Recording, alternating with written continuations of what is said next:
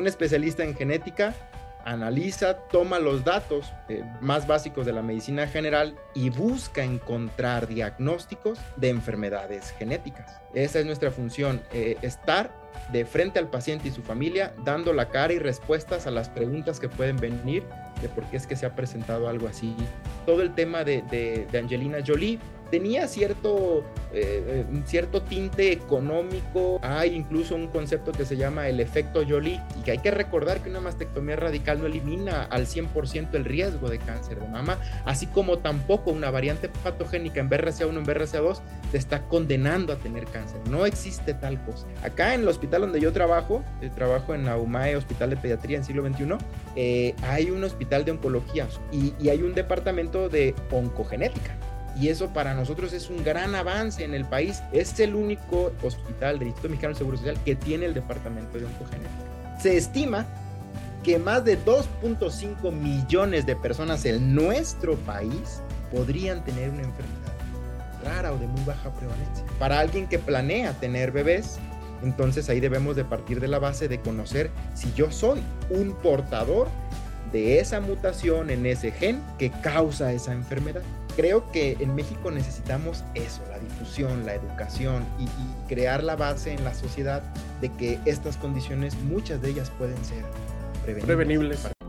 Estás escuchando Ciencia Ligera, un podcast donde nos reunimos amigos para platicar acerca de datos, eventos, hechos y avances científicos de una manera ligera y divertida, con el fin de que te sumerjas o te ahogues en el fascinante mundo de la ciencia.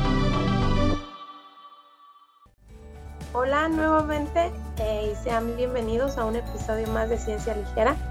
En esta ocasión tenemos un invitado especial. Él es Alan Cárdenas Conejo y él es médico cirujano y partero por la Facultad de Medicina de la Universidad de Colima.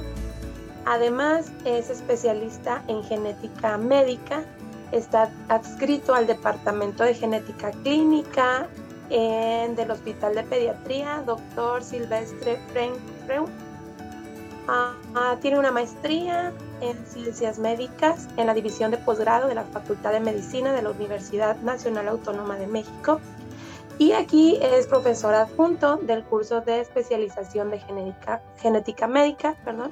Además es profesor de la asignatura de genética clínica de la Facultad de la Universidad Nacional Autónoma de México. Él es investigador asociado tipo A del Instituto Mexicano del Seguro Social. Él es investigador nacional nivel 1 eh, del Sistema de Nacional de Investigadores CONACYT. Está certificado eh, por el Consejo Mexicano de Genética Humana y es socio numerario de la Asociación Mexicana de Genética Humana. Además de todo esto que ya mencionamos, él cuenta con 16 publicaciones eh, referentes a enfermedades genéticas humanas. Entonces, más o menos por ahí ya se pueden dar una idea de qué vamos a hablar el día de hoy. Bienvenido, Alan. Hola, eh, mucho gusto, muchas gracias por la invitación. Para mí es un, pues sí, es un honor estar aquí con ustedes, poder platicar un poquito de lo que representa esta especialidad, eh, primero en, primera persona y después lo que practicamos todos los días, lo que hacemos todos los días en la consulta, las implicaciones y alcances que tiene para los pacientes. Entonces, mucho, muy honrado, me siento muy honrado de estar aquí en esta invitación. Ok, este, bueno, a mí me gustaría empezar con una pregunta. ¿Qué hace un médico especialista en genética médica? Porque Generalmente en el común no escuchamos que existan doctores que son especialistas en genética médica. Se me hace a mí como que es algo desconocido para la gente en general.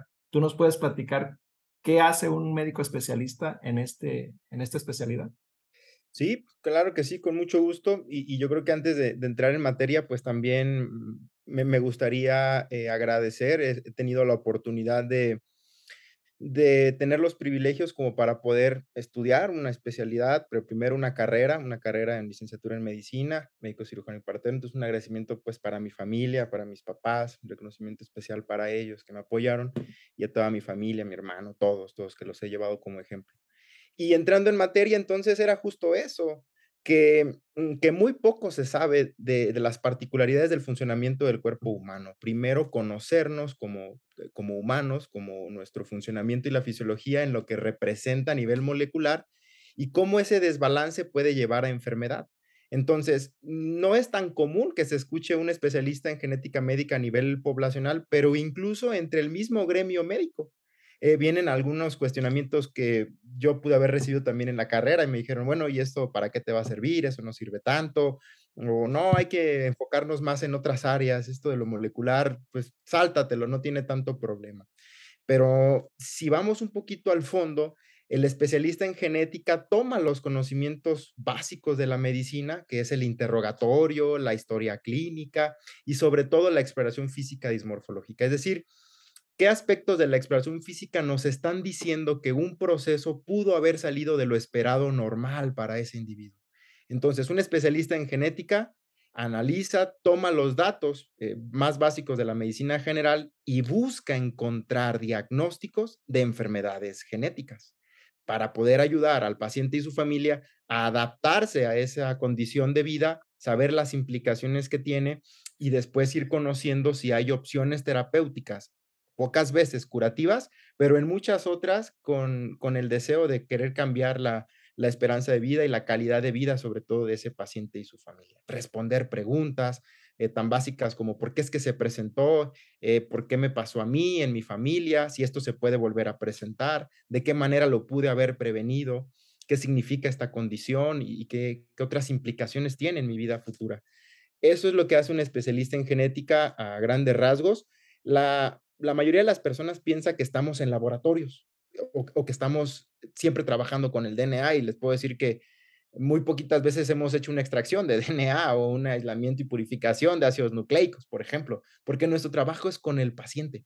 Claro que necesitamos conocer, aprender, dominar de las técnicas, para qué sirven su fundamento, para poder elegir cuál es la más apropiada en el diagnóstico de una enfermedad, pero estamos frente al paciente y esa es nuestra función. Esa es nuestra función, eh, estar de frente al paciente y su familia, dando la cara y respuestas a las preguntas que pueden venir de por qué es que se ha presentado algo así, ya sea de primera vez o algo que ha recurrido en la familia. Entonces, estudiamos las enfermedades de origen genético desde diferentes puntos de vista, principalmente en el diagnóstico y el asesoramiento genético. Ya no, pues este, sí, es, sí eso es muy importante, pero eh, digo que es muy importante porque incluso tiene que ver con, con cuestiones este, de, de desconocimiento de la gente, ¿no? Por ejemplo, este, yo mismo no me había enterado para nada, por ejemplo, del gen este que te predispone para el cáncer de mama, que lo hizo muy famoso Angelina Jolie hace algunos años, que se hizo la, se hizo la mastectomía, creo, porque tenía esa, eh, esa copia del gen y yo nunca había escuchado de él, entonces uno mismo no sabe, ah, me tengo que checar si tengo este gen, esta mutación. Este, y, de ahí se desató toda una, una discusión, ¿no? ¿Ustedes cómo, cómo ven esto? Eh, sí, justo es eso, que yo pienso que necesitamos ir construyendo el camino para que sea algo generalizable, algo que, la que esté al alcance de la población. Eh, y podríamos partir de la base en que cada especialista en genética debería de estar en las unidades de medicina familiar, por ejemplo, en el primer nivel de atención de la salud.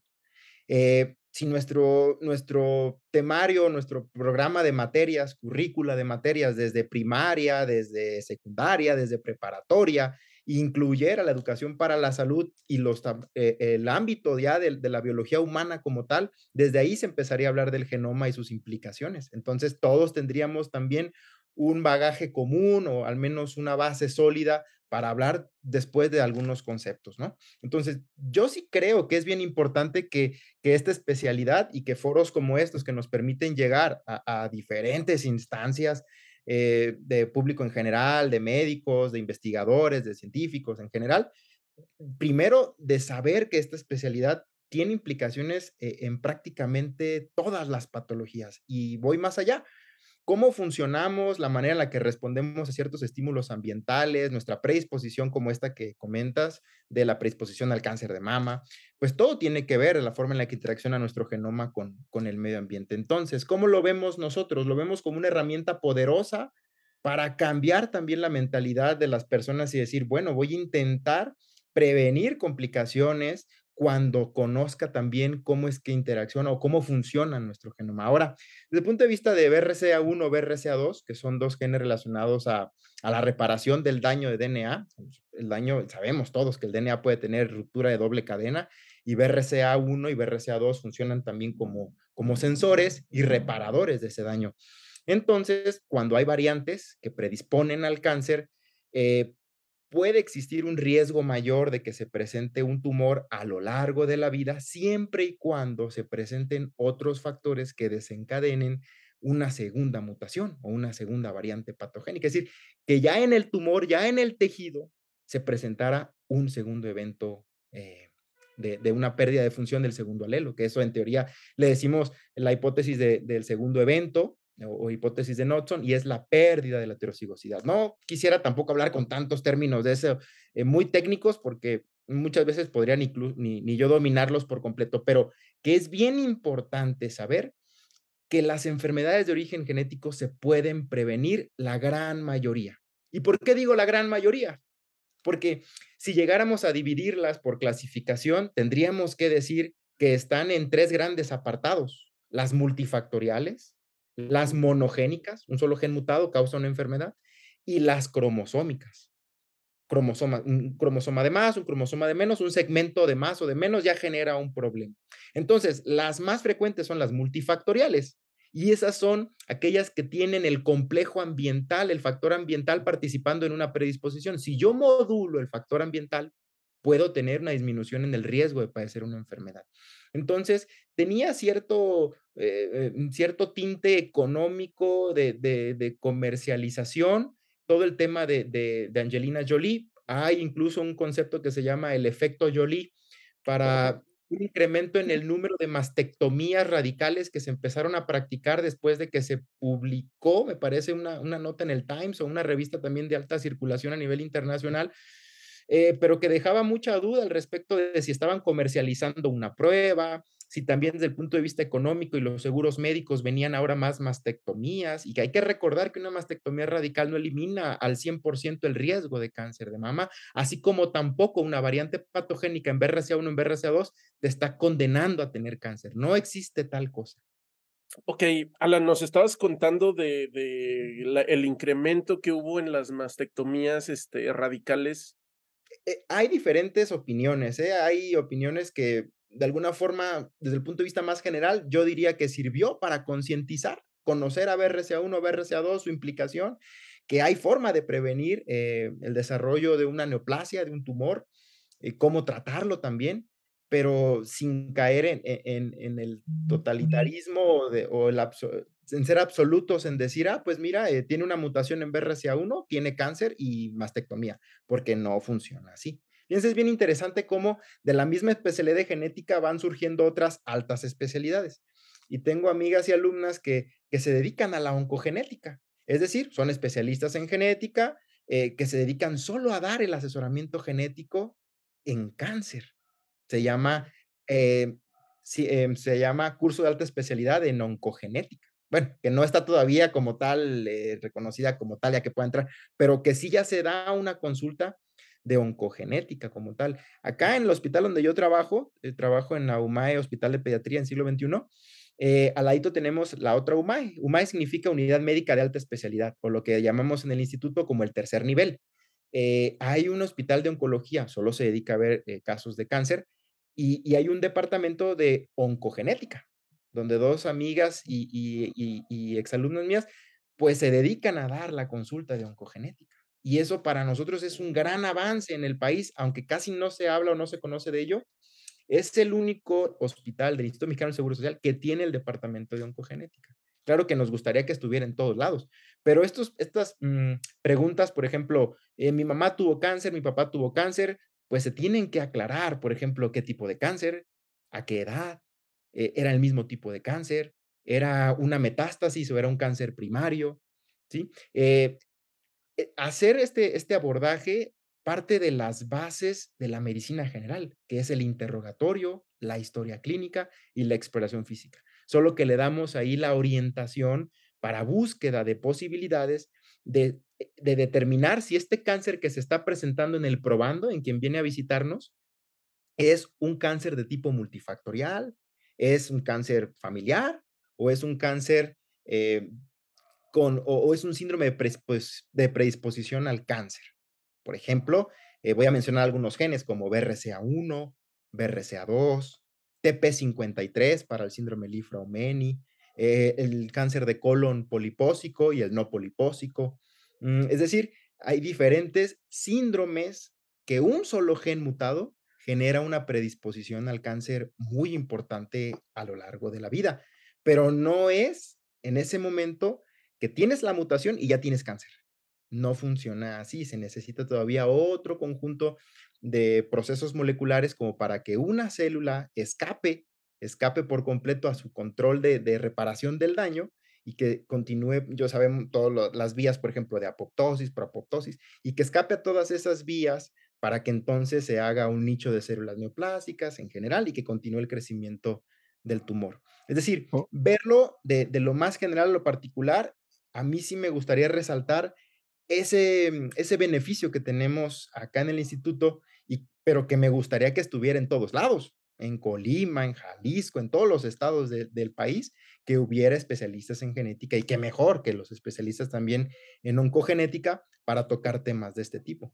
Qué importante es lo que menciona en el hecho que, que existe un asesoramiento, ¿no? Porque yo he escuchado que lo dicen, no, pues es que te tocó, o sea, te dio cáncer porque pues te tocó y a lo mejor eh, pues hay toda una historia y como mencionas, bueno, hay una serie de conjuntos que si bien puede darnos una mayor predisposición si tenemos antecedentes familiares, pero a lo mejor no quiere decir que a fuerzas te vaya a dar, ¿no?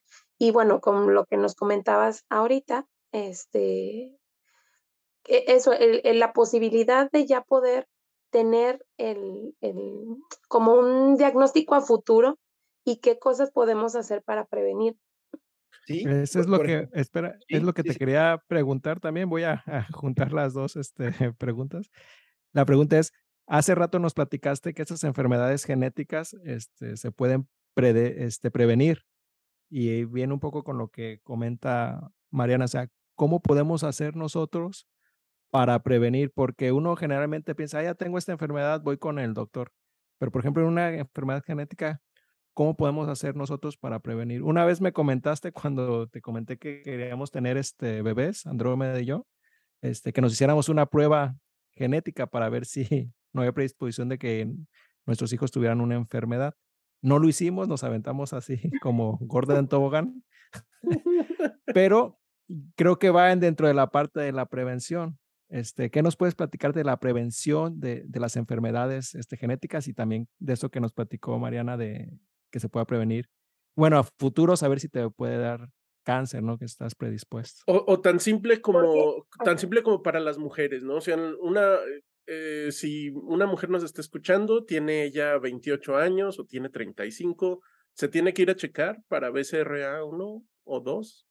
Sí, ok. Eh, pues bueno, dividiendo la pregunta, yo creo que ¿qué nos ayudaría para prevenir enfermedades de origen genético? Eh, cambiar el enfoque de la medicina, tener en la mente que la medicina podría ser más benéfica en un enfoque preventivo. Claro que cuando ya está la patología, pues también necesitamos buscar cómo resolver ese problema. Entonces, partir de la base de conocer nuestro genoma. Eh, yo podría, no sé, preguntar a cada uno, oye, eh, ¿qué es el genoma para ti? O para ti, ¿qué significa el ADN? Etcétera. Y partir de las bases, ya decíamos hace ratito, de, la educación para la salud. Pero bueno, ya desde el punto de vista de la medicina, cambiar eh, el enfoque hacia una medicina preventiva.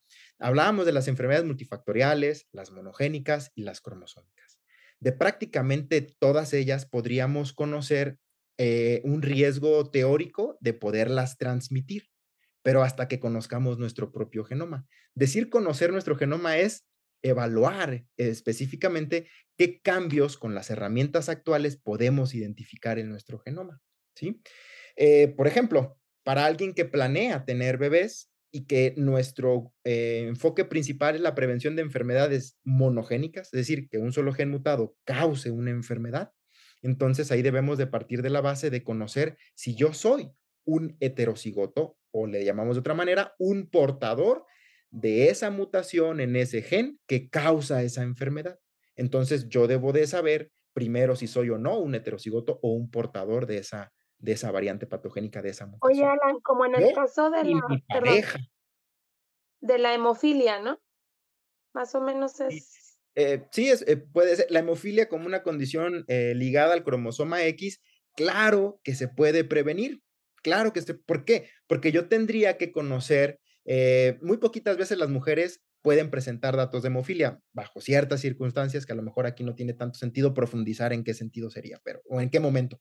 Pero la gran mayoría de las veces una mujer puede ser portadora de una mutación en el gen que causa hemofilia, que es el gen que codifica para el factor 8 de la coagulación. Entonces uno podría decir, oye, yo necesito saber si soy una portadora, porque si lo soy, tengo un riesgo teórico del 50% de que en caso de que mi bebé sea un niño, él sea hemofílico. Así es. Un volado. en el que me tengo que preguntar que aunque no haya antecedentes en mi familia, ¿qué riesgo tengo de tener hijos con enfermedades de origen genético? Y todos, todos, todos tenemos ya por simple hecho de, de reproducirnos un riesgo del 2% de tener un bebé con alguna anomalía congénita. No estoy diciendo enfermedad genética, estoy diciendo anomalía congénita, la que sea. ¿Sí? Esas se pueden clasificar en malformación, deformación, disrupción, displasia, síndrome, secuencia, asociación.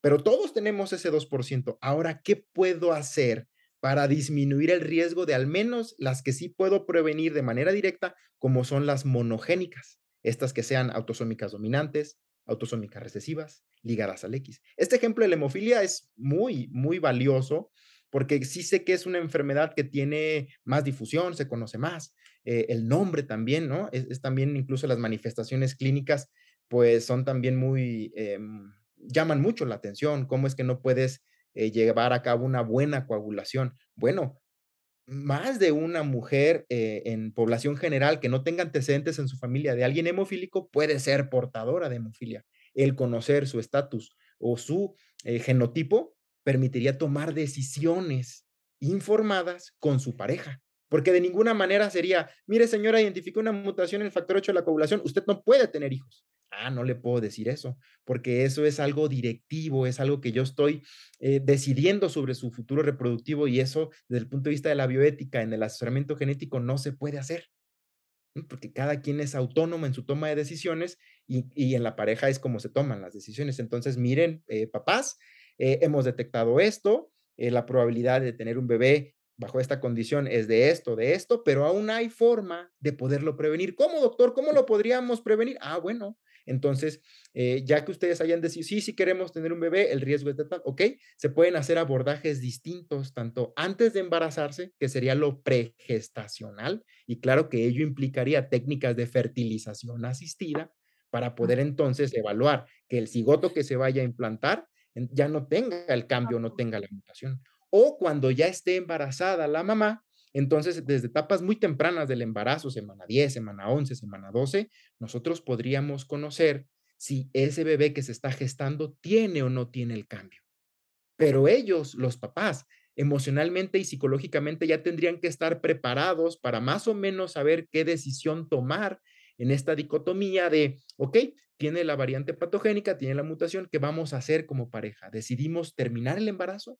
¿O decidimos continuar el embarazo sabiendo el diagnóstico y alertamos a todo el equipo médico que vaya a atender a mi bebé que esté listo y atento para cualquier complicación relacionada a esa enfermedad?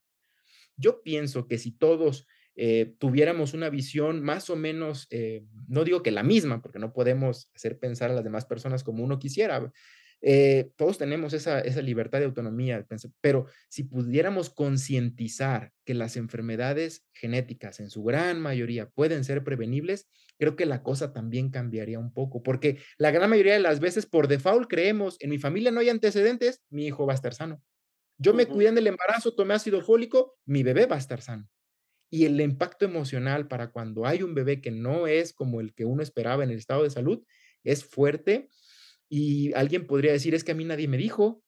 A mí me dijeron que en mis ultrasonidos mi bebé venía bien. Ah, sí, pero se había medido solo líquido, placenta, eh, longitud del bebé y nada más. No el genoma. No se había evaluado el genoma. Por ahí hay una regla que a veces es difícil encontrar en los artículos, pero puede llegar a cambiar. Todos somos portadores de entre 7 y 10 enfermedades o entre 5 y 7, por decir de alguna manera, enfermedades que les llamamos autosómicas recesivas. Yo les digo portadores porque me refiero a que tenemos un gen cuya variante causaría una enfermedad cuando se presente en estado homocigoto. Entonces, todos tenemos. Ahora falta ver si mi pareja coincide en alguna de esas. Porque si coincide en alguna de esas, el riesgo por simple eh, segregación mendeliana sería del 25% de tener un bebé con una condición autosómica recesiva. Y muchas de las autosómicas recesivas son catastróficas, muchas son letales, muchas no tienen un tratamiento curativo como tal. Yo sé que algunas veces fibrosis quística, por ejemplo. Fibrosis quística es una patología autosómica recesiva. Se hizo hasta una película en Hollywood de dos jóvenes que no se podían besar porque debían ser trasplantados a nivel pulmonar. Fibrosis quística es una condición autosómica recesiva. Eso quiere decir que se necesitan las dos copias mutadas del bebé para que esté enfermo. La tasa de portadores en nuestro país ronda 1 en 40. ¿Qué quiere decir esto? Que si estamos 40 personas en un salón, por probabilidad, uno de nosotros seríamos portador de la mutación de CFTR.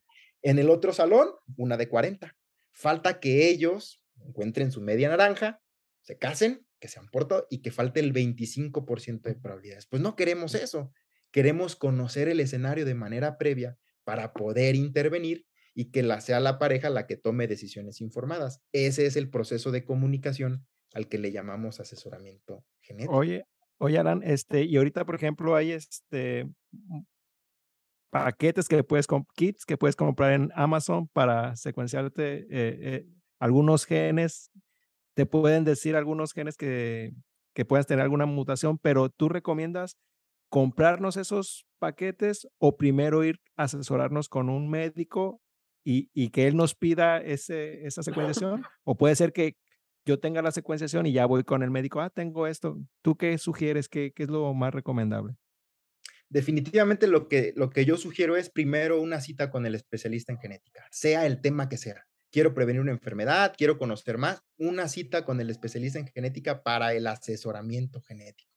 Y eso es la explicación de esto que estamos haciendo para la pareja o para quien viene a buscarnos. Entonces, yo lo primero que sugiero es, no les voy a prohibir, no les digo, está completamente prohibido, nunca pidas una prueba por Amazon porque son dos cosas distintas. Esas son las pruebas que les decimos de servicio a domicilio o pruebas, pues, algunos le dicen incluso, este, pues, más bien comerciales, eh, pero tienen otro propósito, tienen otro objetivo que es más bien desde el punto de vista informativo de aspectos multifactoriales, pero de ninguna manera eh, eh, puede dársele un uso médico, porque para darle un uso médico del cual estamos hablando, que es prevención de hijos enfermos, eso ya necesita un grado de confidencialidad y de privacidad de los datos genómicos mucho, muy alto. Entonces, primero, eh, en esa cercanía y en esa mm, completamente privacidad de una cita médica, podríamos hablar con los papás. Lo recomendado es esto. Claro que alguien podría llegar, oye, doctor, yo me hice una prueba de, de, en Amazon o de 23andMe y pues dice que, pues que tengo predisposición a la obesidad. Se vale, se vale, pero no le podemos dar el mismo peso a una prueba de valor médico para toma de decisiones, porque las otras están basadas en variantes polimórficas que muchas veces han sido validadas solo para cierta población, por ejemplo, no sé, de Gran Bretaña, de Europa o de Estados Unidos, y que para la población mestizo mexicana no tenga la misma significancia estadística. Que, por ejemplo, allá tengan un OR de 2.5, de 3.5 o de predisposición, pues, para una enfermedad. Acá no podríamos traer esos datos hacia población mestizo mexicana. La forma de interpretar esas pruebas caseras es también un, un, aspecto bien importante del asesoramiento genético. Entonces, no, para temas completamente médicos y reproductivos, una cita de asesoramiento genético y uno determinará cuál es la mejor prueba, las implicaciones que tiene esa prueba, los alcances, las limitaciones. No podemos prevenir todas las enfermedades, porque eso también habría que decirles. Faltan las variantes nuevas o de novo, las variantes que se presentan de manera nueva sin ser uno portador o algo así. Pero las, eh, las que se ofrecen por Internet tienen su función. Eh, yo estoy en contra de que se ofrezcan de manera abierta, porque las implicaciones que puede llegar a tener esa información a veces puede ser malentendida, tanto por el que la ofrece como por el que recibe esa información. Ahora, mira, con esto ya voy a hacer un, eh, voy a rendir más en el gimnasio, ¿no? Y que un entrenamiento, un entrenador del gimnasio te dice, hazte esta prueba, mira que con esto vas a estar mejor o, eh, no funciona así. Desde el punto de vista informativo, mira, quiero saber si tengo ancestría de Europa. Bueno, puede servir, pero es algo más bien, em, mm. yo le digo, de recreación, más recreativo. No tiene un fin médico específico en la realidad. Oye, Alan. Y, el sistema. Ah, perdón. Perdón, rápido, el, el, rápido, rápido. El, sistema de salud está preparado para ese tipo de pruebas. me refiero, el IMSS, el ISTE tiene este, máquinas que nos puedan secuenciar el genoma o todo tiene que, o sea, vamos contigo, por ejemplo, al IMSS y todo se va a privado para secuenciar o, o, el, o el Estado tiene tiene máquinas para hacer ese, ese, ese tipo de cosas. No me debería de meter en esos problemas eh, eh, técnicos laborales. la verdad es que quiero mucho a mi institución y quisiera seguir trabajando mucho tiempo ahí. Me gusta estar ahí, me encanta trabajar en mi institución y me encanta vivir en este país. Sin embargo, todos sabemos, todos, todos sabemos que hay muchas cosas por mejorar, que como dicen por ahí, hay áreas de oportunidad. Yo pienso que con un buen programa, con un buen programa bien diseñado desde, digamos, puestos donde realmente les interese cambiar la salud pública, no digo la genética, no, no digo porque es la salud pública del país, tendríamos más beneficios hacia un enfoque preventivo. Yo sé que se ha hecho con varias campañas, pero se hace con eh, diabetes, hipertensión, que son multifactoriales, pues, y, que desde el punto de vista ambiental podemos incidir en ello, pero nos hacen falta todas aquellas que están ya en nuestro genoma, como las monogénicas. ¿Se puede? Yo creo que sí se puede. ¿Es difícil? No lo creo, eh, difícil como para llegar a decir que es imposible. Eh, en, nuestro hospital, en, nuestro instituto tenemos un secuenciador eh, de NGS, eh, creo que es de una marca muy, muy específica para NGS, sin embargo, solo funciona para proyectos de investigación. En el momento en el que esto tenga una apertura de, alcance nacional, pues podríamos estar hablando de, de, otros, de otros propósitos, otros objetivos. Ahora bien, no es tan caro, ¿eh? Uno podría llegar a pensar que es muy caro tener unas pruebas de este tipo. Y resumo el, más o menos lo que necesitaríamos de manera general, no es una receta de cocina, pero yo les diría que para los padres necesito conocer sus cromosomas, que estén los 46, que no se hayan movido de lugar, que no tengan translocaciones, ok, cariotipo para papá, cariotipo para mamá que es nuestra primera aproximación al genoma, ver los 46 cromosomas acomodaditos. Después del cariotipo, evaluar que no tengan pérdidas pequeñas o ganancias pequeñas. Eso se le llama microarreglos. A veces podemos no hacerlo, pero si lo quisiéramos más completo, cariotipo, microarreglos y un panel de, eh, un panel de genes, que es un grupo de genes analizado mediante esta técnica de secuenciación llamada NGS, que te permite ver entre 600 y 700 enfermedades entre autosómicas recesivas y ligadas al cromosoma X. Yo creo que mínimo eso sería lo que necesitaríamos para que una pareja tenga más herramientas de decidir. Claro que hacen falta todo lo que puede llegar eh, o presentarse de manera nueva o, incluso un evento disruptivo que no tiene nada que ver con el genoma, pero eh, eh, algo que alteró el correcto desarrollo del bebé y que no es intrínseco al genoma, pues pudo haberlo desencadenado. Pero bueno, voy. A veces se gasta más en un, lo digo siempre en la consulta o hasta con los alumnos de pregrado, ¿eh? se gasta más en el grupo de música, en el salón, de una boda, eh, no sé, en la revelación del sexo del bebé, que ahora que, que globos azules, que globos rosas, el, grupo de música, la cena, a veces se gasta más en eso que en tener lista al menos esa información para cuando tenemos deseos reproductivos. ¿Por qué? Porque a lo mejor un panel que te puede abordar eso entre 600 y 700 enfermedades, pues tiene un costo de alrededor de entre 200 y 250 dólares. Eso es de 4 mil a 5 mil pesos. No, no está caro. No, es caro, claro, por persona, 4 mil, 5 mil pesos por persona. Eso no se me hace caro para cuando comparamos con las implicaciones que tiene el, el, tener un bebé que sabes que va a fallecer en 1, 2, 3, 4, 5, 10, 15 años y que no hay un tratamiento curativo. Entonces... Pues claro, el costo de la prevención es muchísimo menor al, por ejemplo, no yéndonos a un escenario tan, tan extremista, ¿verdad? De que a lo mejor tiene tratamiento, pero a lo mejor el costo del tratamiento va a exceder por mucho el costo de este... este de haberlo prevenido. Por ejemplo, hay una, que, una enfermedad que se llama amaurosis congénita de Leber, tipo 2, está causada por variantes patogénicas en un gen que se llama RPE65. Hay terapia génica, hay terapia génica. Eh, es un diseño muy innovador, se aprobó por ahí de 2017, 2018, se empezó a aprobar por ahí de 2007, pero ya con aprobación FDA. En México parece que recientemente eh, ya, se, ya se aprobó también, pero tiene un costo, y que está solo para seguro de gastos médicos mayores, eh, de alrededor de 500 mil dólares por ojo. Más o menos 2 millones de pesos eh, el tratamiento por ojo. No manches. E, esta empresa se llama creo que Stark Pharmaceuticals, creo que lo, lo, tasó al inicio en un millón de dólares el tratamiento. Ahora comparemos. ¿A, poco no creen que se podía haber sabido que ese par de padres era heterocigoto para, eh, para RP65?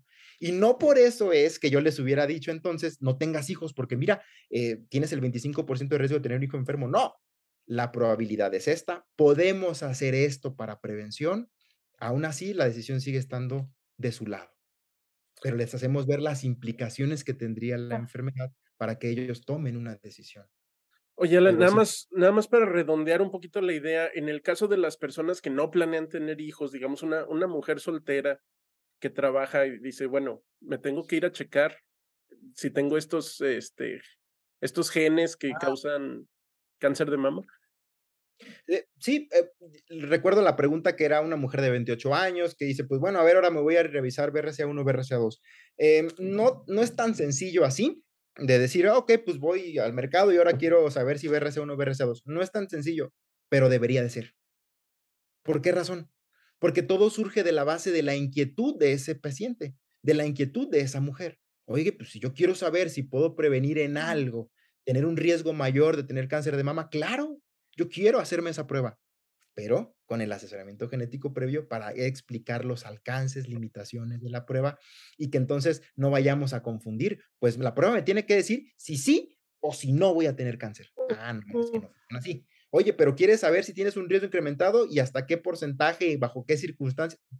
Ok, bueno, vamos a intentarlo. Pues mire, en su análisis molecular no identificamos una variante o un grupo de variantes en un grupo de genes que te predisponga más que la población general al riesgo de cáncer de mama.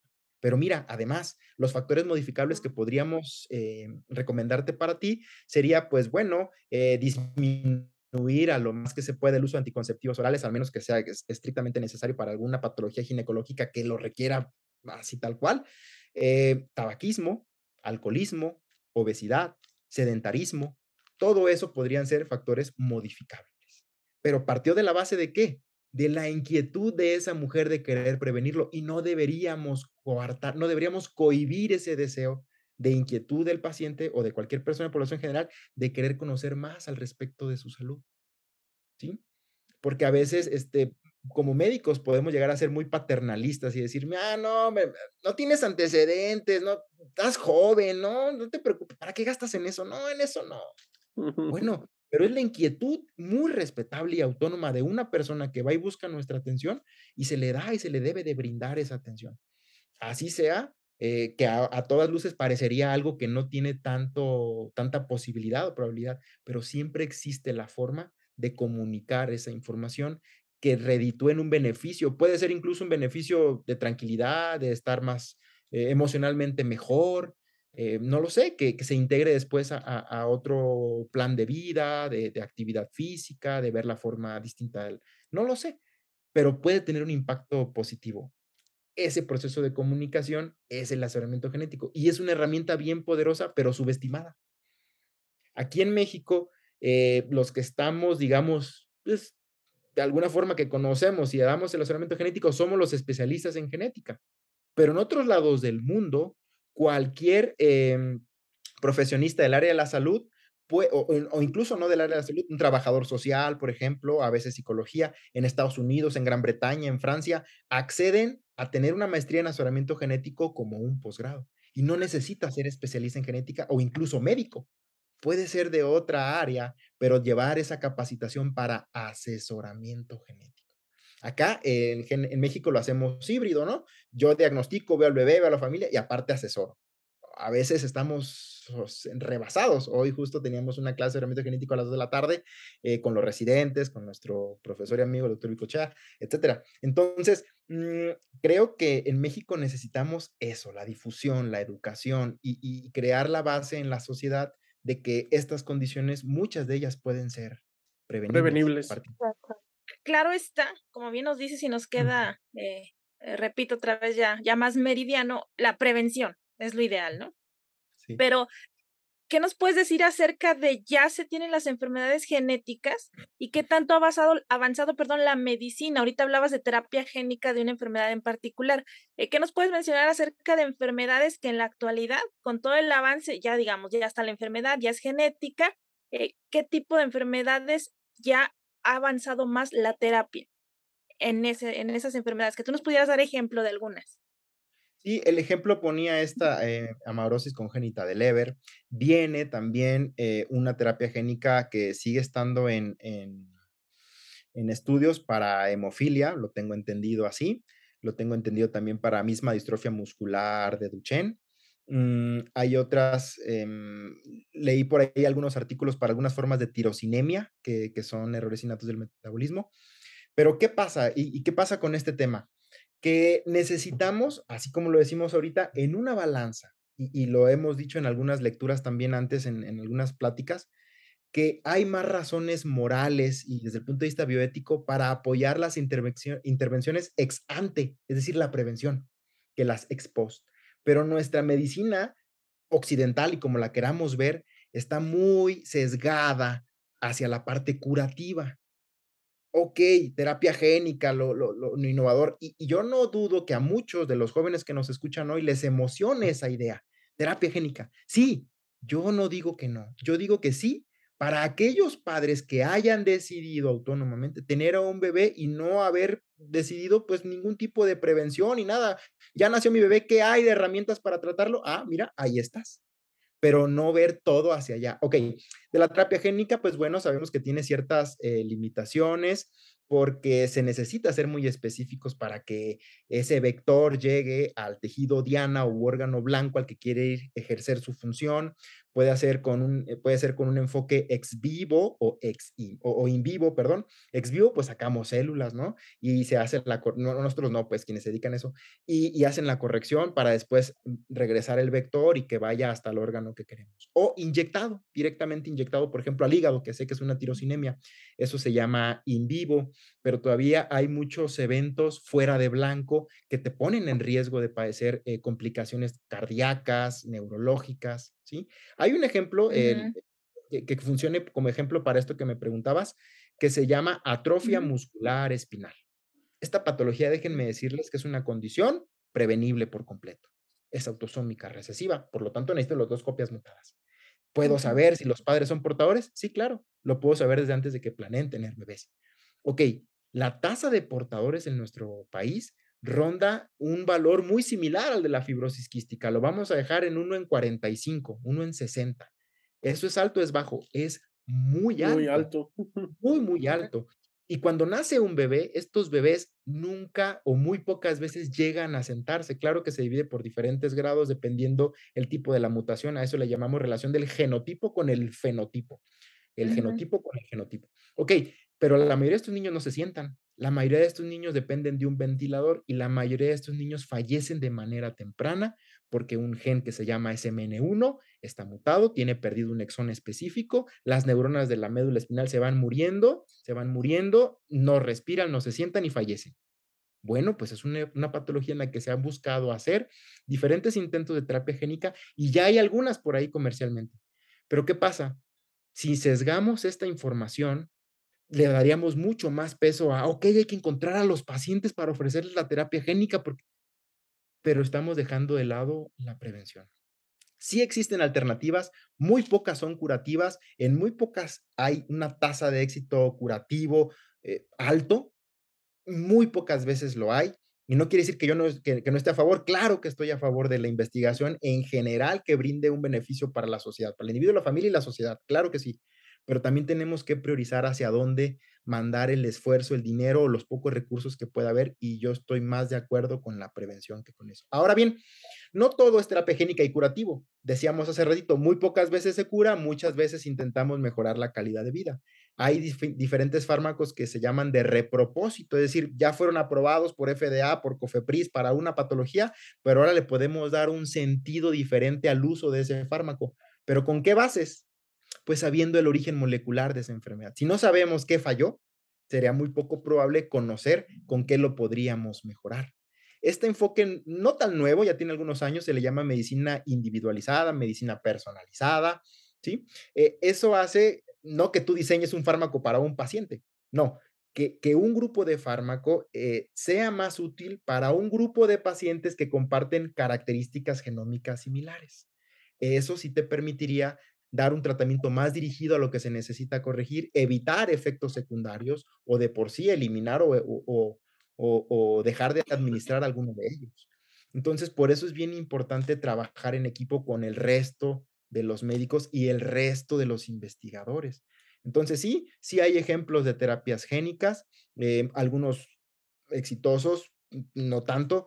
Eh, yo veo más complicado el uso eh, cotidiano, em, generalizado de, la terapia génica para cualquier patología que la difusión y la, mm, ah, la divulgación de la necesidad del asesoramiento genético para la prevención. Porque regreso al punto, cuatro mil, cinco mil pesos más una buena consulta de asesoramiento antes de la prueba, durante la prueba y después de la prueba es muchísimo menos que lo que costaría la salud de mi bebé o lo que costaría el posible tratamiento.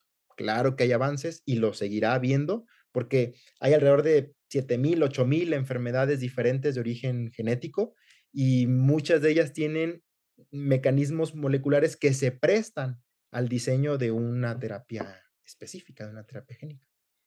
Oye, esa era, esa era mi pregunta, me la acabas de responder, que ahorita que mencionabas 600, 700 enfermedades, dije, ay, o sea, son un montón, pero ahorita acabas de hablar de miles, ¿no? Entonces, y, conocemos bien poquitas, la verdad es que, o, a, lo mejor no sabemos que ciertas enfermedades tienen su origen genético, ¿no? Y, decimos, ah, pues son enfermedades nada más, ¿no? Pero más o menos, es el karma. bueno, de todas es karma. Por ejemplo, eh, de todas estas enfermedades, 6.000, 7.000 que dices que existen, en México, ¿cuáles son como las predominantes en donde las este, frecuencias son más elevadas. Ok. Mm, nosotros utilizamos estos términos de enfermedades de muy baja prevalencia o también llamadas enfermedades raras.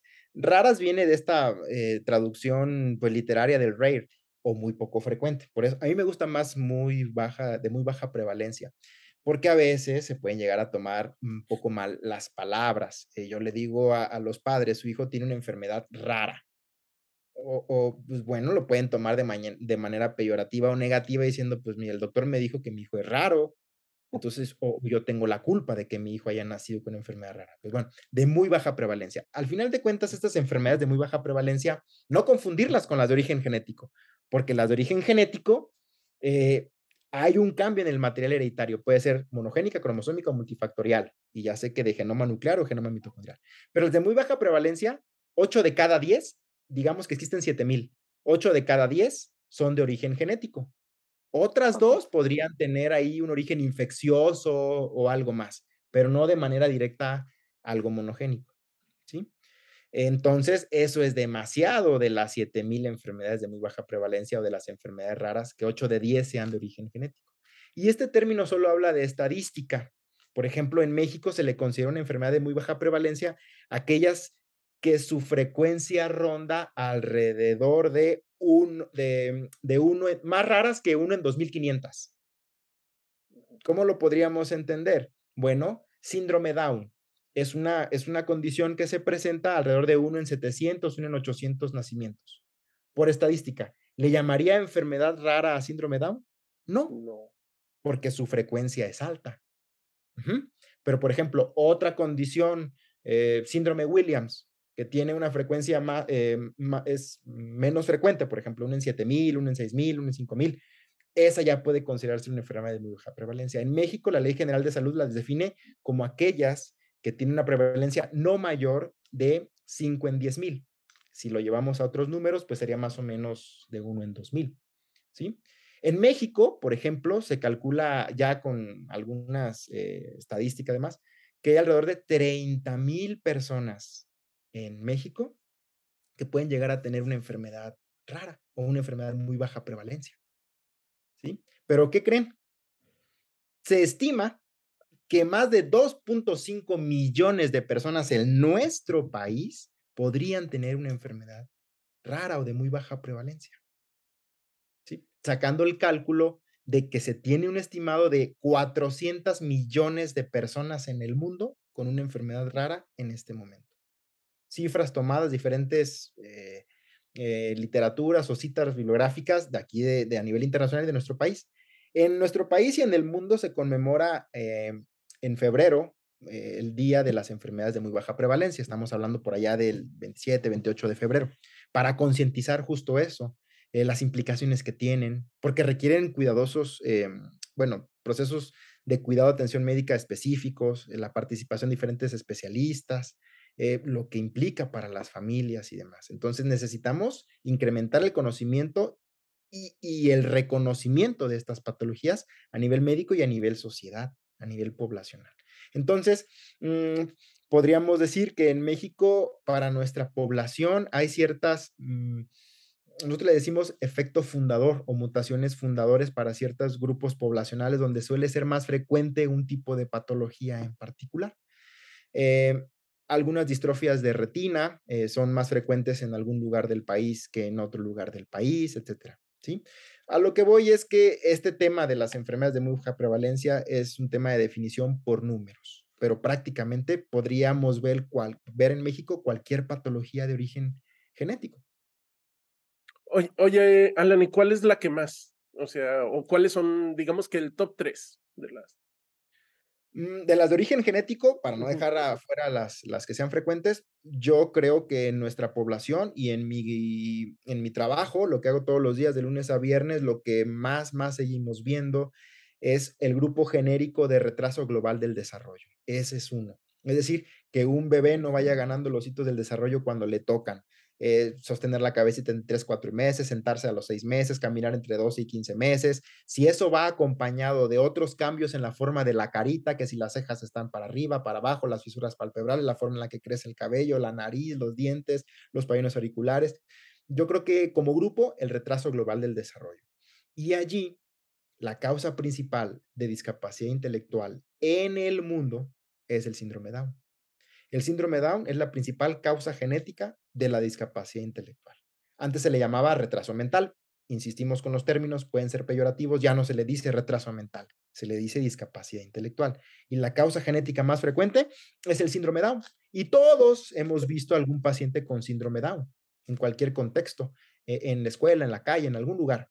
Y ellos tienen una condición de origen eh, genómico entonces yo creo que el retraso del desarrollo, síndrome Down, una muy común que es monogénica, uno en 2500 aquí en México, eh, se llama neurofibromatosis tipo 1. Eh, estos bebitos tienen manchas café con leche en el cuerpo, predisposición a los tumores entre un 8 al 10%, trastorno por déficit de atención y hiperactividad en un 80%, pueden tener estenosis pulmonar, alteraciones esqueléticas, etcétera. Es decir, mm, son mucho más frecuentes de lo que creemos. No, pues me, dejaste frío. tú estás en Ciudad de México, ¿verdad? Sí. Pero uno que está en diferentes estados, ¿verdad? En la República, ¿a dónde puede acudir? O sea, no sé, como un primer acercamiento para, este, a mí me interesó y yo quiero saber si, o sea, a lo mejor eh, o ya tuve hijos o pienso tenerlos o simplemente por mi propia salud a futuro. ¿Cuál, ¿Cuál recomendarías tú que fuera como el primer acercamiento médico para obtener toda esta información que, que pues nos estás dando ahorita? Yo, yo recomendaría visitar la página del Consejo Mexicano de Genética eh, Humana. Así se llama, página del Consejo Mexicano de Genética Humana, porque allí hay un registro eh, de los datos de cada especialista en genética certificado por el Consejo. Y entonces están distribuidos por estado. Entonces ahí vienen ya los datos de, cada especialista. Pues yo vivo en Sonora, yo vivo en Sinaloa, yo vivo en Colima, yo vivo en Jalisco. Estas son mis opciones. Eh, esa puede ser una primera eh, aproximación y yo diría que la más segura, porque de esa forma es un especialista que está certificado por el consejo de que tiene todo en regla, digamos, nos hacen certificarnos, recertificarnos, etcétera, eh, para tener todo en regla y poder brindar esa atención pues, de, completa confianza. ahora bien, eh, por ahí también hay una publicación en, internet que se llama El rezago del asesoramiento genético en México. Así se llama la publicación. Si le ponemos en Google, el rezago. Eh, es un trabajo que se escribió con una de las residentes que estaba cuando eh, hace ya unos dos años ahí en el hospital. Y dijimos, bueno, pues, pues hay que mencionarlo, hay que decirlo, hay mm, que, que esté al menos allí en una publicación, aunque es de circulación nacional y está en castellano y lo que sea. sirve para darnos una idea porque utiliza datos de lo que vinieron a ser extranjeros a nuestro país, ver cómo estábamos en el tema del asesoramiento genético en México y lo vieron muy, muy atrás. Entonces dijimos, pues bueno, eh, pues hay que hacerlo también nosotros y decir nuestras opiniones. Y ahí en ese trabajo decimos la importancia de que haya un especialista en genética en cada estado, en cada unidad de medicina familiar. Por ejemplo, las unidades de medicina familiar, ¿quién está? El dentista, el que da los preservativos, el que toma el papá Nicolau, eh, pero ahí debería de estar el especialista en genética también. Oigan, ¿quién quiere eh, planificación familiar? Ah, pues sí, mira, pasa la cita con el genetista, les toma 45 minutos, una hora, van a platicar con él, les va a hacer preguntas, poco raras, pero les va a hacer preguntas, ustedes pues pasen a la consulta. Ese ya es la primera, la primera aproximación. Ok, no lo tenemos, desafortunadamente sería por ahora en el medio privado, digamos, pero hay, hay siempre servicios de genética en la mayoría de los estados, eh, aunque sea en un hospital general, eh, sí, sí los hay somos pocos hasta ahora. Yo soy el 253, por ejemplo, de certificación, pero hay dos, hay dos más. Pero hay estados donde no hay todavía un especialista en genética formalmente establecido. Pero nos podemos mover, podemos viajar, etcétera. Puede, puede ser una, una cita virtual. Ahora con esta telemedicina podemos tener un asesoramiento genético en línea porque pues tengo que hacer el, árbol genealógico, pero los estoy viendo. Para un tema como es este informativo, claro que, claro que puede ser en línea. Yo sí prefiero para cuando voy a ver un paciente tenerlo enfrente, porque necesito ver cómo le crece el cabello de aquí, cómo está la ceja, la fisura palpebral, la narina, los dientes, las, los pabellones, necesito verlo por completo. Y a veces eso es lo que nos da el diagnóstico. Yo les podría platicar muchas, muchas anécdotas de cómo hemos llegado al diagnóstico. De, y ahora ya me estoy preocupando, Alan. Ya, ya nos está cachando aquí, Alan. Oye, Alan, no, pues está, está muy bien y te agradezco. Y vamos a poner todos los links en el, en el, en el canal. Pero yo, quería, si tú me lo permites, que habláramos de un tema que a mí se me hace muy interesante, pero del que desconozco mucho. Este, que de hecho no sé si sea este, ciencia ficción, ¿eh? Este, lo del dopaje genético. O sea, he escuchado que lo hablan en el sentido de atletas de alto rendimiento que están pensando o ya hacen eh, dopaje genético. ¿Tú, ¿Tú has escuchado acerca de esto? Eh, poco, ¿eh? Tampoco conozco mucho, es algo muy, eh, sí es reciente. Sé, por ejemplo, que hay casos, ¿no? A quien le gusta el deporte, a mí me gusta el deporte, a lo mejor no practicarlo, pero sí verlo.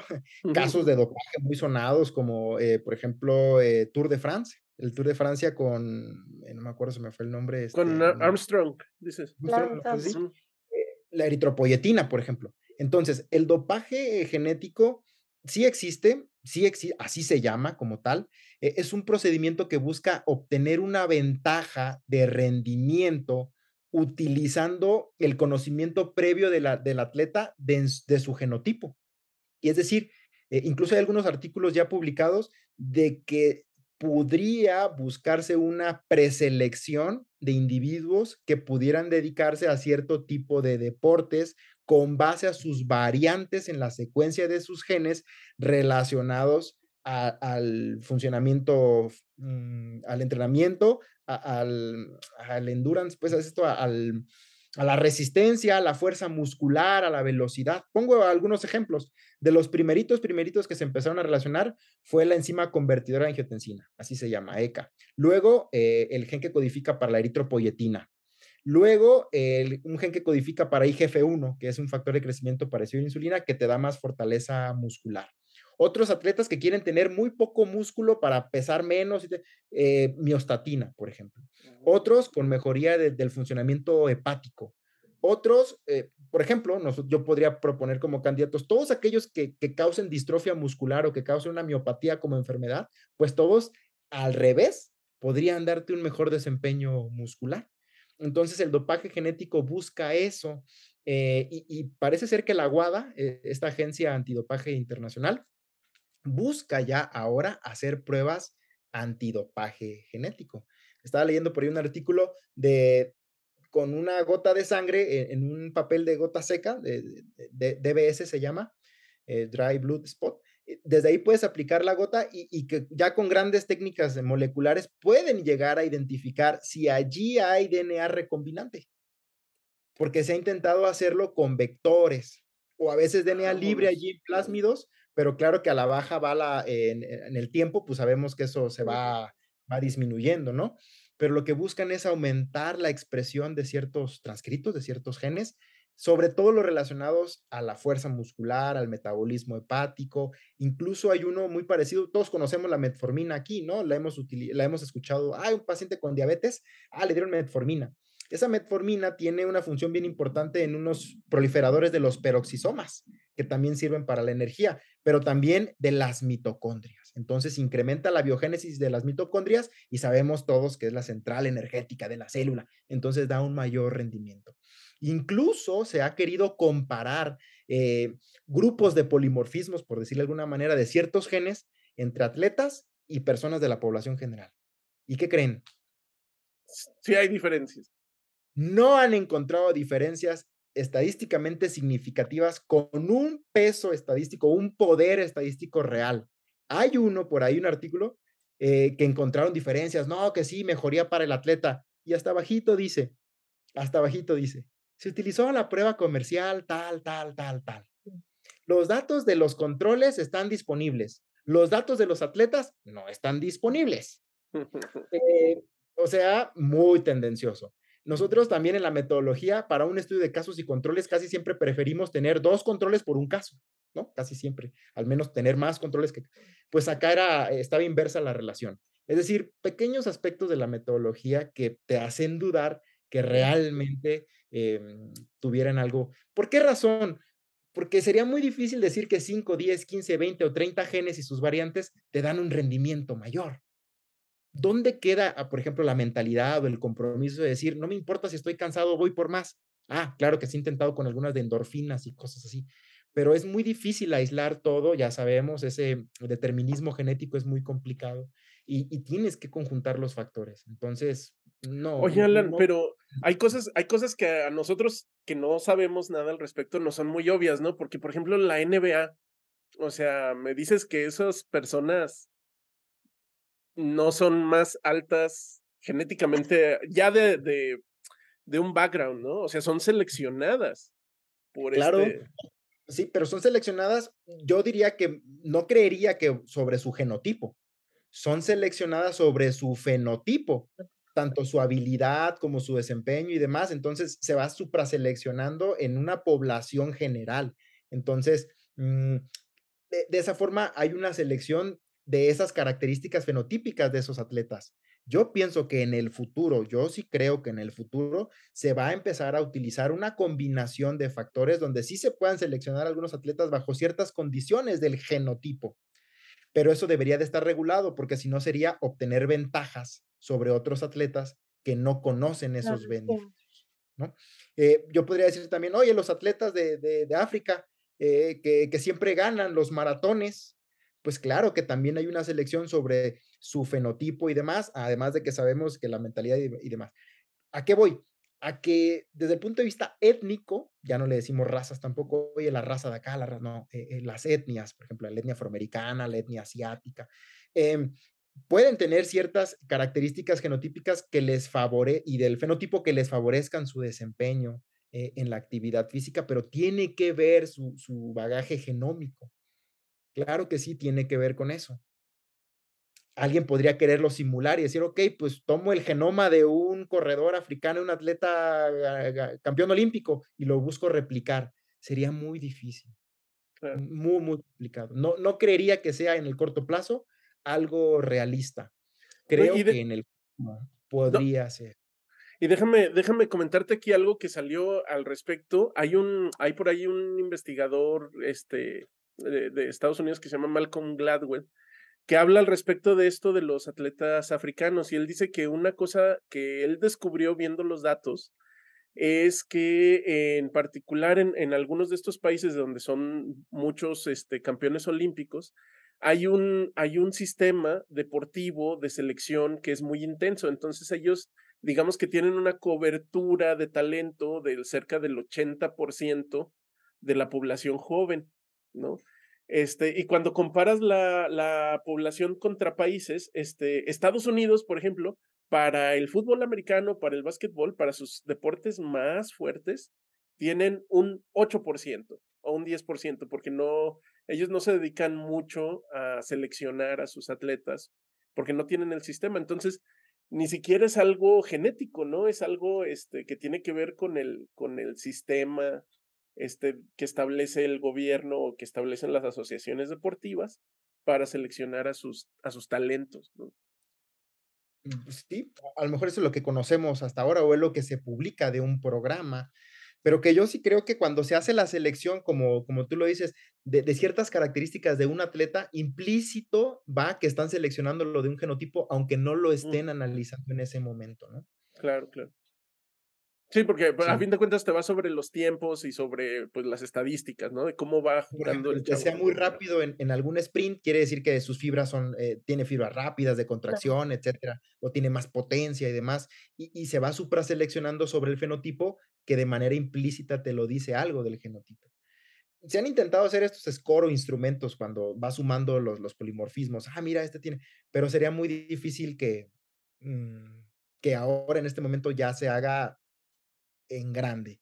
Creo que se debe regular porque va a haber un momento en el que sí se va a hacer y no puede, siempre llevando el espíritu de, deportivismo al, grado máximo, porque eso es este, el, el, evitar sacar una ventaja, el dopaje busca eso, que, que no gane el tramposo, pues, pero o, o, no gane el que está sacando una ventaja que los otros no tienen. Yo creo que en un momento se va a tener que regular más oficialmente. Ahora o que todos lo tengan, ¿no? O sea, que todos estén bajo las mismas condiciones. Que sobre el mismo acuerdo todos hayan decidido competir así, o que hayan hecho un Ay, no, pero imagínate la vara cada vez va a ir más alta. y entonces ya nada más, ay, ya pensando, van a hacer ciertos grupos, este...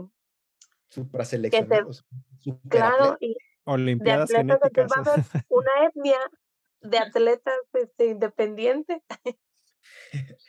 Podría ser, como, como esto es ciencia ligera, pues también podría ser ciencia ficción. Y, claro, podría ser, ¿no? Hay varias series que hablan de, de cosas similares, por ejemplo, eh, qué tanto una pareja puede ser compatible en el amor, no digo para tener bebés, pero que se enamoren, ¿no? Hay una serie que, que decía y que hablaba de la variante de un gen que, que te hacía saber si te ibas a encontrar a una persona, hacer un match con alguna persona y tener una relación de pareja, eh, otras cosas en la ciencia ficción que tienen algo de cierto. Por ejemplo, la personalidad, las preferencias sexuales, esta pregunta que siempre es muy en, las reuniones familiares, a ver, ¿el homosexual se hace o, o nace? no hay forma de responderlo. ¿Por qué razón? Porque es un rasgo biológico y al ser un rasgo biológico tiene un gran fundamento genómico. Pero la forma en la que se modula, la que se presenta, ahí ya va un factor también ambiental o social. Pero si ustedes me preguntaran a mí, es un rasgo biológico. Es un rasgo biológico y por lo tanto es, eh, tiene un bagaje genómico fundamental. Nuestro color de piel, las cejas, el cabello, la estatura, todo es un rasgo biológico. Puede ser cualitativo o puede ser cuantitativo, pero todo ello tiene un sustrato genómico. La preferencia sexual también. La otra vez estaba leyendo un artículo de los eh, individuos que son transgénero eh, estos individuos que son transgénero casi siempre tienen una frecuencia más alta de algo que se llama disforia de género. Esta disforia de género es el no estar satisfecho con el género de, eh, que desarrollas o que tienes asignado y demás. Entonces buscan el cambio de sexo. Pero se ha demostrado ese artículo, creo que es de Science, está bien interesante, de cómo variantes genómicas en genes de receptores de estrógenos en ciertas áreas cerebrales te encontraron variantes o cambios. No le vamos a decir variantes patogénicas porque no es una enfermedad, e, es un rasgo biológico, ¿no? Eh, este gran tema de las diferencias del desarrollo sexual, antes les decían trastornos del desarrollo sexual. A un, a un individuo que tuviera un complemento 46,XX pero que tuviera testículos. Oye, ¿cómo puede tener testículos si es un coma en 46,XX? Bueno, por diferentes mecanismos moleculares, que en, uno de los dos cromosomas X haya un gen llamado SRY que se haya traslocado y por eso tiene testículos. Pero no por eso oficialmente le van a gustar las mujeres o los hombres, todavía faltan otras eh, eh, características o asignaciones, como para decir el sexo de asignación, el sexo fenotípico, el sexo, eh, el rol social, la preferencia sexual pero la preferencia sexual está considerada como un rasgo biológico.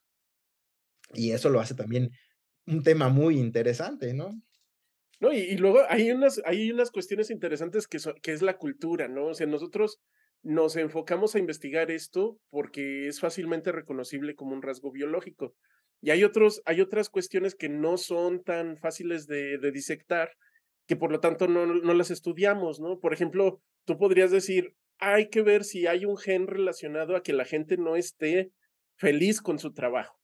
Hay mucha gente que está inconforme con su trabajo y hay un 46% que tiene que ver con este receptor de serotonina en el cerebro. Es son investigaciones que no, no, no tiene chismecillo, ¿no? Entonces no la hacemos. Ah, ok, pero sí la hay, ¿no?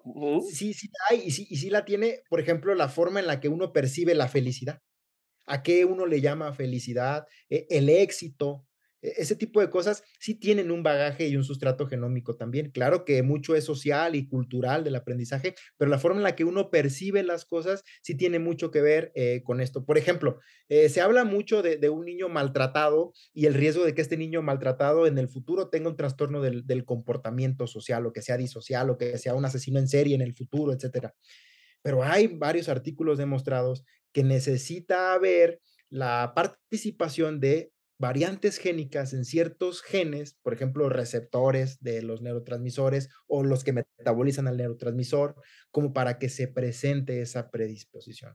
Monoaminoxidasa es uno de ellos, se llama MAO, monoaminoxidasa, más el factor social del maltrato infantil temprano por tus familiares. Eso ya es un factor que suma más al contexto multifactorial pero sí que las hay. ¿eh? Nosotros vemos estos trastornos del neurodesarrollo, por ejemplo, el trastorno del espectro autista. Este es bien interesante porque uno dice, y, lo lee, ¿eh? uno lo lee y dice, el autismo, eh, no se conoce la causa, hasta ahora no se conoce la causa del autismo, etc. No, no se conoce una sola causa que explique siempre el trastorno del espectro autista pero hay un trastorno espectro autista que debe de ser analizado en el contexto de un paciente para saber si tiene otras manifestaciones clínicas de un síndrome. Y entonces decir, mira, este comportamiento de este niño se debe a la variante génica aquí, de este, de este gen en particular. PTEN, por ejemplo, CDH8, eh, muchos que de verdad que yo sigo viendo en consulta, muchos y me sorprenden. Mm, que, venían como, ah, mira, tiene un síndrome Asperger. Ah, pues no le hagas nada, pues si es multifactorial, no pasa nada, ya sabemos que no se va a curar, etc. No, vamos a buscar a fondo hasta donde se pueda llegar al origen de las manifestaciones de ese niño. Entonces, ese es un ejemplo nada más. Oye, el autismo, no, no se conoce la causa. Ah, no se conoce una causa única, porque la mayoría de las veces es multifactorial, pero una proporción sí está causada por la mutación de un solo gen la forma en la que se module la expresión de ese fenotipo, participarán más genes y más, eh, más, más variantes. Este, pues está interesante la plática, pero ya creo que ya nos extendimos un, un poquito, este, bueno, un muchito. pero sin embargo, bueno, siempre decimos esto, pero yo creo que, que sí vale la pena este, invitarte otra vez para platicar a lo mejor de enfermedades particulares o temas como estos eh, de asesinos seriales, cómo es su, su genotipo, etcétera.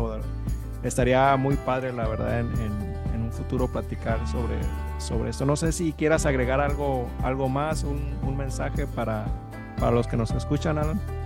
Sí, claro. Eh, presumir mi chamarra. Mi chamarra de Ciencia Ligera. Está ahí el comercial. Por favor, sigan Ciencia Ligera. Yo lo voy a también a promocionar con mis alumnos. También me invitaron a otro podcast que se llama De Chícharos y Habas del doctor Elías. Eh, me, ah, para seguirlo específicamente una patología que se llama fibrosis edificante progresiva.